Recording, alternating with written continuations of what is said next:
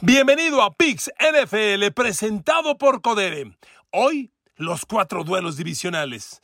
Kansas City y Patrick Mahomes reciben al sorprendente Jacksonville de Trevor Lawrence. Filadelfia, ya con Jalen Hurts de regreso, es anfitrión de los sorprendentes Giants de Daniel Jones. Y el domingo, Joe Burrow contra Josh Allen. Finalmente, Cincinnati contra Buffalo y Dallas San Francisco. Un capítulo más de esta legendaria rivalidad.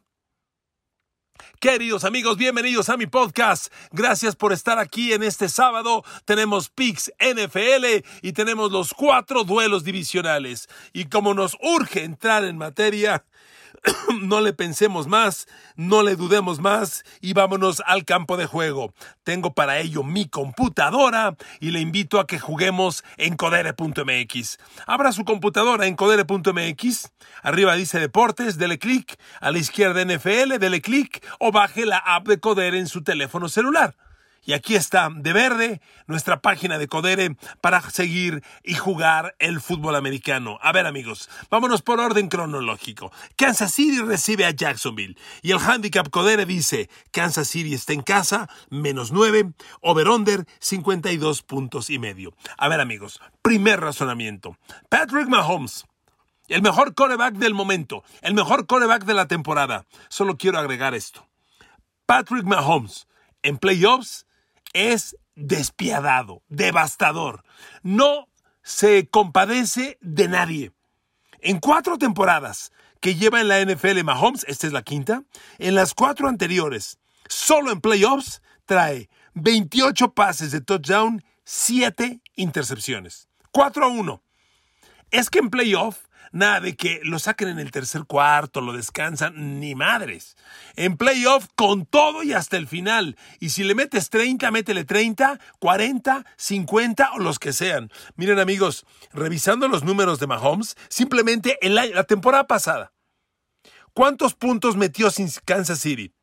La temporada pasada en sus tres partidos, Kansas City metió 42, 42 y 27.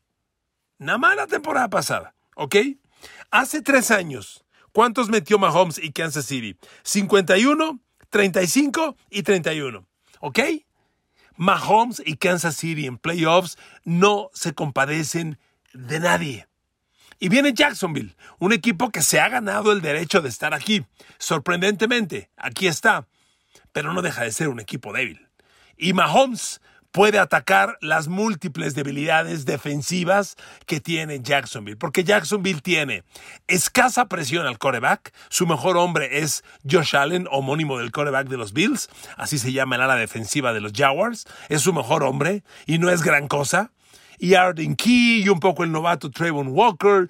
Jacksonville le pone escasa presión al coreback. Y Mahomes es un maestro y va a explotar en grande. Amigos, yo no dudo que Kansas City pueda ser un equipo de treinta y tantos puntos en este partido, pero sin ningún problema. Y treinta y tantos altos, ¿de acuerdo? Así se lo digo. Jacksonville, el razonamiento lo llevo a este, a este sentido. Jacksonville está donde está por el ataque, por Trevor Lawrence. Trevor Lawrence ha movido el balón por aire de manera inesperada. Y ojo, Kansas City defendiendo el pase es muy malo. ¿Qué tan malo? Es el peor. El peor. No en yardas, en lo más importante, en puntos. La defensa de Kansas City contra el pase permitió 33 pases de touchdown en el año. Casi dos pases de touchdown por partido. Nadie permitió eso. Ni Cleveland, ni Houston, ni Indianapolis. Nadie. Kansas City es la peor. Y le pones enfrente a un Trevor Lawrence que está en momento que está en ritmo. ¿De acuerdo? Trevor Lawrence con Christian Kirk, con Marvin Jones, con Say Jones y con Evan Ingram trae ritmo. Este partido, amigos, me encanta para el over. A ver, lo va a ganar Kansas City. Lo va a ganar, lo va a ganar bien. A mí una línea de 9 en playoff me preocupa. Por eso no le doy los 9. Yo no juego Kansas, me aguanto. Pero el over lo veo muy alcanzable. Porque Kansas City es un equipo de treinta y tantos altos y Jacksonville va a responder. Jacksonville le va a poner emoción al partido.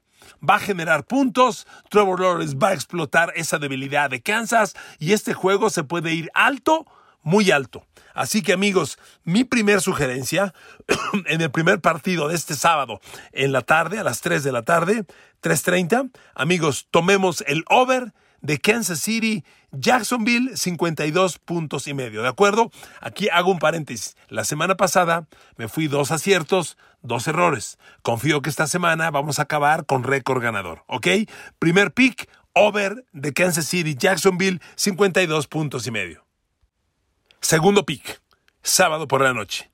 Filadelfia, probablemente el equipo más talentoso de la liga, categoría que disputa solamente con San Francisco, debuta en playoff, descansó la semana pasada, y debuta con el regreso de su gran quarterback Jalen Hurts, que acabó la temporada lesionado y lo guardaron en el último partido.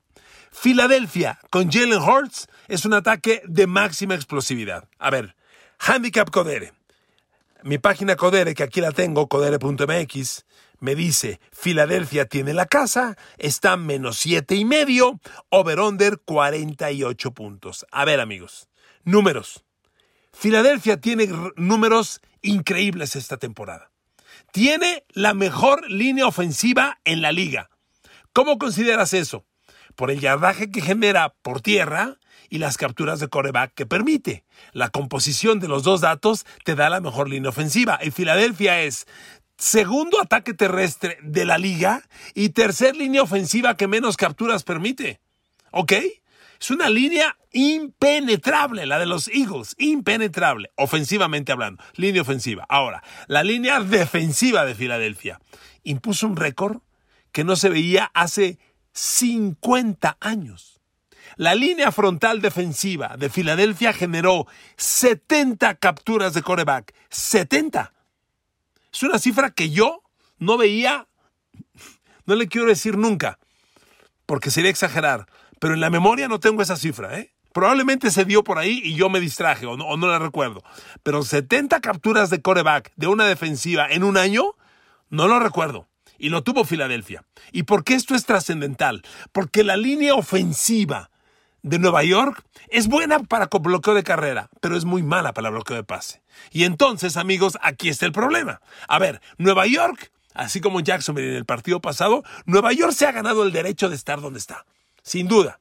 Nueva York es la sorpresa, su coach Brian Dable a lo mejor acaba como coach del año, no me sorprendería, pero a ver amigos, ojo, la línea ofensiva de Nueva York, Gigantes, permitió 49 capturas de coreback y le vas a poner enfrente a la línea defensiva de Eagles que generó 70, eso es un cortocircuito.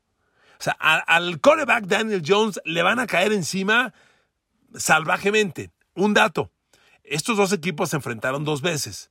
Tomo solo el primer enfrentamiento porque el segundo, que fue el último de temporada regular, Gigantes mandó casi casi el equipo suplente. Entonces no le hago mucho caso a ese partido, aunque lo ganó Filadelfia. En el primer juego que jugaron Philadelphia Giants, la defensa de Eagles capturó ocho veces atrás a Daniel Jones. En este partido del sábado yo espero algo semejante. Miren amigos, los gigantes viven sí y solo sí su ofensiva corre el balón, que lo puede hacer y lo puede hacer muy bien con Saquon Barkley, y su línea ofensiva es buena bloqueando de carrera, para que con las carreras de Saquon Barkley, Daniel Jones tenga el juego controlado, no tan arriesgado y el pase de Daniel Jones en zonas cortas le haga la chamba. Amigos, con el tamaño de defensa que traen los Eagles, yo le garantizo que Saquon Barkley no tendrá un juego como lo necesita Giants. Al no correr Saquon Barkley, Daniel Jones tendrá la exigencia de lanzar mucho más y le van a caer encima estos Eagles. Amigos, yo veo un juego claramente para Filadelfia, pero claramente. Y déjeme darle otro dato. Daniel Jones tiene un juego aéreo híjole, honestamente, muy cortito, muy limitado, se lo digo de verdad. Y los receptores de los Giants, híjole, cuando tú los volteas a ver, son jugadores pues de medio pelo. A ver, Darius Layton es el líder receptor de los Giants y capturó 46 pases. O sea, los, receptores elite de la NFL andan en ciento y tantas recepciones. Darius Layton es el líder y capturó 46 y te ganó 700 yardas. Después viene Rich James e Isaiah Hodgins, que son receptores de 30, 40 pases en el año y 500, 400 yardas. Amigos, déjeme darle otro dato. la defensa contra el pase de los Eagles es la número uno de la NFL. Por eso le decía, Filadelfia tiene varios números escandalosamente buenos. La mejor línea ofensiva, la mejor línea defensiva, la mejor defensiva contra el pase. Amigos, cuando empatas estos, cuando haces el matchup un equipo contra el otro, no compite Nueva York. Yo veo un duelo clara, contundentemente para los Eagles. Por eso, queridos amigos de Codere, el segundo pick es tomemos a los Philadelphia Eagles en este partido me parece sin grandes complicaciones menos siete y medio. Ojo, la línea es respetablemente alta, no está fácil, pero como yo veo el desenvolvimiento del partido, voy con Eagles, ¿ok? Segundo pick, segundo pick Codere, tomamos Philadelphia menos siete y medio. Tercer juego, domingo, Cincinnati contra Buffalo. Tremendo juego. Estamos esperando que Josh Allen y Joe Burrow se enfrenten por primera vez. Eh, el trágico incidente de Damar Hamlin lo impidió hace tres lunes, en el, penúltimo lunes de temporada regular. Y, bueno, ahora finalmente se va a dar ese duelo. Pero a ver, amigos, primero, Handicap Codere. Buffalo tiene la casa y está a menos cinco y medio. Over-under 49 puntos. A ver, amigos. Aquí el factor lesiones va a jugar un papel importante. Buffalo es, es, un equipo con muchas armas, pero con un momento muy incierto. La semana pasada Buffalo rescató casi de milagro la victoria contra un débil Miami que traía el tercer coreback, por Dios. El tercer coreback. Skyler Thompson estuvo a punto de ganarle a Buffalo la semana pasada en Buffalo. Y hoy va a Cincinnati con Joe Burrow. Pero Cincinnati va sin dos linieros ofensivos, y eso es grave. Alex Capa, guard derecho, que tuvo una gran temporada y consolidó esa línea ofensiva, está lesionado y no juega. Y el tackle izquierdo, Jonah Williams, que fue bastante malo, pero bueno, es el titular, tampoco juega. Y entonces eso equilibra el partido. Yo veo una defensa de Buffalo arriesgando todo para atacar a Joe Burrow. Y ello, me parece, le va a quitar explosividad a un juego que de inicio parecía muy explosivo. Yo veo under. A mí lo que me gusta en este partido es el under, porque estas lesiones de línea ofensiva le van a quitar explosividad a Cincinnati. Joe Burrow tendrá que lanzar el balón mucho más rápido de lo normal. Y el gran receptor, bueno, tiene tres grandes receptores Cincinnati, pero uno es un monstruo, Jamar Chase. Lo va a tomar Davis White de Buffalo. Y va a ser un duelo bien interesante. Yo no, le, yo no le apuesto descaradamente a ninguno de los dos, pero que si Buffalo tiene un gran corner entre Davis White, no lo dude y Jamar Chase es un monstruo. Ese duelo es fundamental. Pero, le repito, la línea ofensiva limitada de Joe Burrow le va a quitar ritmo.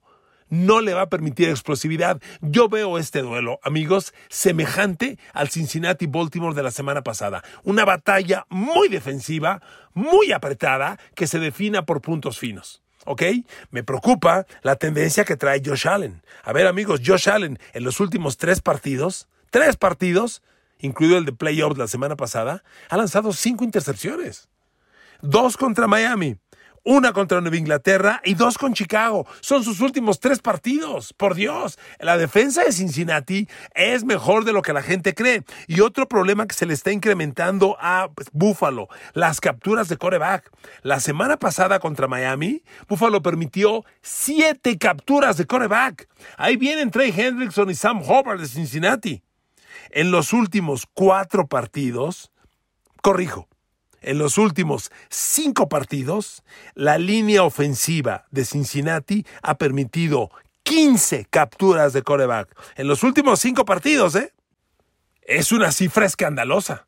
Y ahí vienen Sam Hobart y Trey Hendrickson de Cincinnati, que son subestimados por mucha gente. Entonces, amigos, estos escenarios van a apretar el partido y lo que prometía ser una explosión ofensiva, Joe Burrow, Josh Allen, en mi opinión, va a ser inverso. Va a ser un duelo muy orientado a la defensa, muy apretado, y por eso yo, en mi tercer pico de, de, este, de este fin de semana, yo le sugiero, vamos al under de 49 puntos entre Buffalo y Cincinnati. ¿De acuerdo? Bueno, cuarto pick, cuarto pick Codere. Queridos amigos, el Dallas San Francisco es el duelo del que todo mundo está hablando.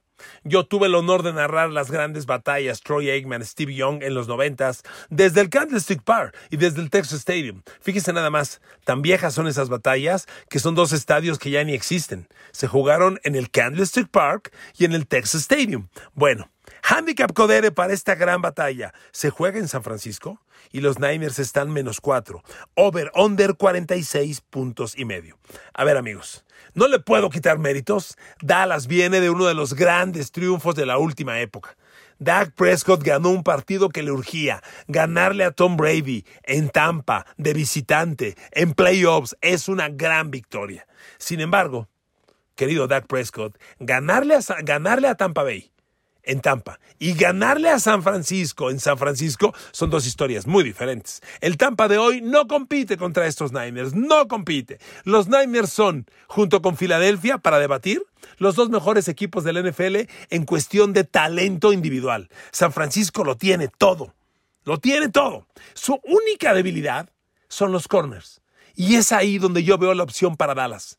Dak Prescott necesita un día no bueno, espectacular lanzando el balón. Miren, la defensa de San Francisco no le ha permitido a ningún corredor más de 70 yardas por tierra. A ningún corredor, individualmente hablando. No digo como equipo. Individualmente ningún corredor le ha corrido más de 70 yardas a la defensa Niner. Es un gran reto para Ezekiel Elliott y Tony Pollard. No creo que lo consigan, pero como equipo se le puede mover el balón. A ver, las defensas de hoy en la NFL no son las del pasado. Hoy no existe una cortina de acero o una Doomsday Defense o aquella de los Osos de Chicago de los, del 85. Eso no existe hoy. San Francisco es la mejor defensa de la liga, sí, pero en la penúltima jornada de la temporada regular, Raiders le metió 34 puntos y 500 yardas de ofensiva total, ¿ok? ¿Y cómo lo hizo? Lanzando el balón. Dak Prescott tiene que salir a lanzarle el balón a los Niners, porque Charvarius Ward la semana pasada se como un día patético, patético contra DK Metcalf de los Seahawks. La semana pasada, DK Metcalf y Seattle atacaron a Charvarius Ward, corner de los Niners, ocho veces. Le lanzaron ocho pases, le completaron seis para 98 yardas, promedio de 16 yardas por recepción, que es altísimo. Le metieron un touchdown.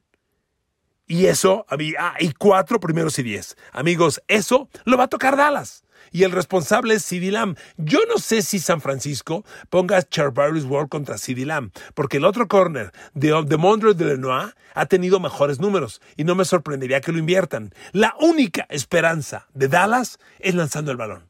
Necesita Dak Prescott un día de 40, 45, 50 pases lanzados. Tiene que ser así, atacando esa debilidad de Dallas, de los Niners. Sí y solo sí.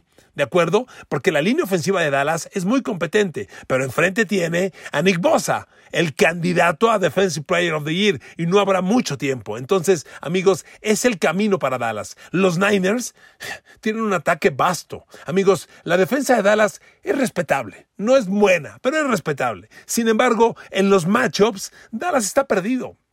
A ver, ¿quién va a tomar en la misma jugada a Christian McCaffrey, Divo Samuel, George Kittle y Brandon Ayuk. Dígame usted quién. A ver, a Brandon Ayuk lo va a tomar Trevon Dix. A Divo Samuel, híjole, a Divo Samuel yo no sé si lo va a tomar, eh, si lo va a tomar este Jaron Kears, el corner de los Cowboys, que por cierto está lesionado y no sabemos si va a jugar. Jaron Kears, en mi opinión, debería tomar o a Divo Samuel o a Christian McCaffrey y no la tiene fácil. Y, y es uno. ¿Quién es el otro? porque Divo y Christian McCaffrey son dos. Si Dallas comete el error de mandar a Anthony Barr o a Leighton Van Der Esch contra ya sea Christian McCaffrey o Divo Samuel, le van a meter un jonrón de casa llena.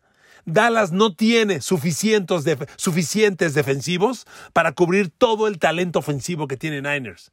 Cuando Niners te alinee a George Kittle, que ojo, es el receptor más profundo que tiene San Francisco, líder del equipo en recepciones de más de 20 yardas. George Kittle de un lado. De ese lado, Brandon Ayuk. En el backfield, Christian McCaffrey para salir en pase. Y del otro lado, Divo Samuel de slot. ¿Quién carajos toma de la defensa de Dallas esos cuatro jugadores? No los tiene. Amigos, por eso, por estas condiciones, porque Dak Prescott puede tener éxito lanzándole a CeeDee Lamb o a Michael Gallup contra Charvarius War y porque San Francisco tiene demasiado talento ofensivo, para mí el pick en este juego es over. Me gusta el over. Queridos amigos de Codere, en el cuarto pick, vámonos al over de 46 puntos y medio en este partido. Y así, queridos amigos de Codere, les deseo un gran fin de semana de playoff. Recapitulo. La sugerencia es, tomemos over de Kansas City Jacksonville de 52 puntos y medio. Dos, tomemos Filadelfia menos 7 puntos y medio. Tomemos under de 49 puntos en el Buffalo Cincinnati y tomemos over de 46 puntos y medio en el San Francisco Dallas. ¿De acuerdo?